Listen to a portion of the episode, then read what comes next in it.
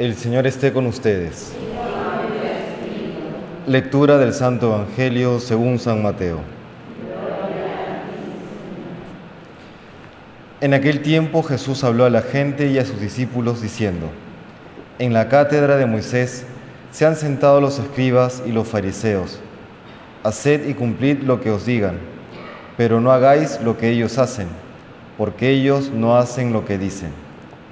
Ellos lían fardos pesados e insoportables y se los cargan a la gente en los hombros, pero ellos no están dispuestos a mover un dedo para empujar. Todo lo que hacen es para que los vea la gente. Alargan las filacterias y ensanchan las franjas del manto. Les gustan los primeros puestos en los banquetes y los asientos de honor en las sinagogas, que les hagan reverencias por la calle y que la gente los llame maestros.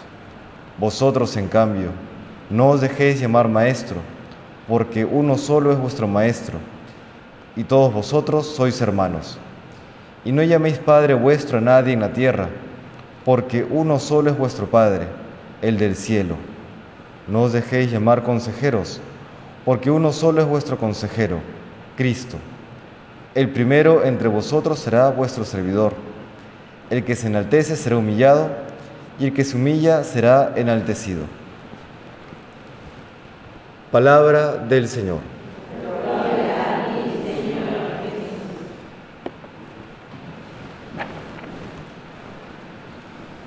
Hay dos indicaciones que da el Señor en este Evangelio, podríamos resumir.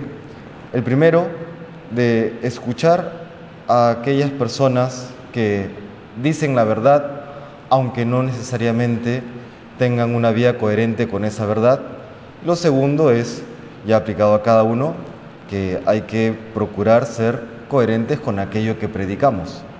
Quisiera centrarme en el primer punto, porque somos a veces muy rápidos para etiquetar a las personas y etiquetándolas para descartar aquello que dicen.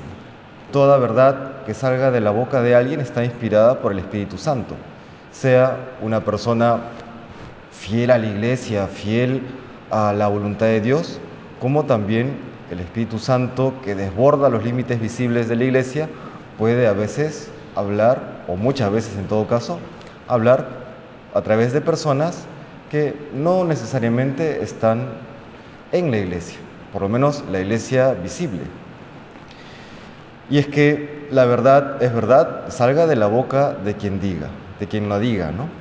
Y por eso tenemos que estar siempre atentos a aquello que la otra persona dice no descartarla de inmediato solamente porque ah, lo, diga, lo diga alguien incoherente, lo diga alguien que no tiene mi misma formación, que lo diga alguien eh, de izquierdas o de derechas, según sea mi postura.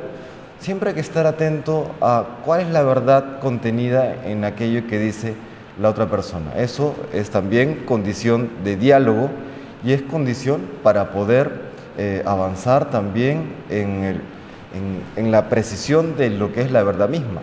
Esto se ha dado a lo largo de la historia. En esta contraposición a veces de posturas se ha ido, llegando a, posiciones más correctas, más exactas, más eh, adecuadas para aquello que tiene que vivir el ser humano y que Dios nos pide. Con esto no caigamos en la postura hegeliana, que los hegelianos procuran el enfrentamiento para alcanzar una verdad. No.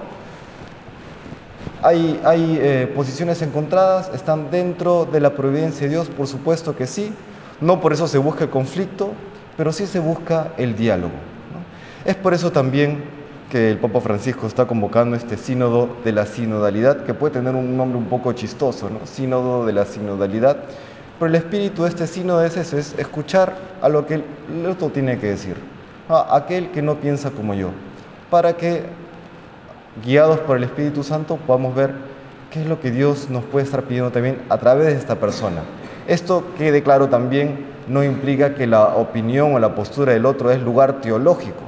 ¿no? Cuando algo nos referimos al lugar teológico es que viendo la realidad, yo luego aporto a la doctrina católica, aporto incluso a los dogmas aquello que escucho del otro. No, hay que tener también esto claro, ¿no? Porque no todo lo que la otra persona me dice es necesariamente verdad. Hay que saber distinguir el trigo de la paja, ¿no? Hay que saber distinguir. Pero sí es importante escuchar. Solamente un paréntesis. ¿Cuáles son los lugares teológicos? La Sagrada Escritura, la tradición de la Iglesia, la vida de los santos, la liturgia de la Iglesia. Esos sí son fuentes que luego aportan a la doctrina de la Iglesia. La opinión de los demás, no necesariamente.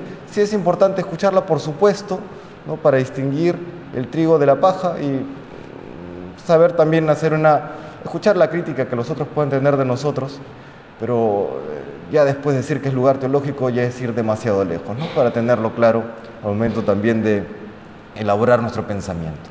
Pero ya aplicado a nuestra realidad eh, personal, individual, sepamos escuchar a los demás.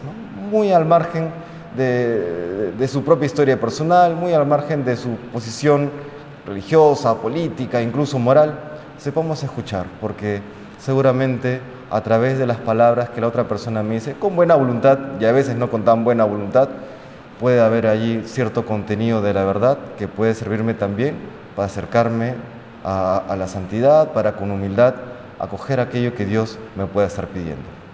Que el Señor nos bendiga.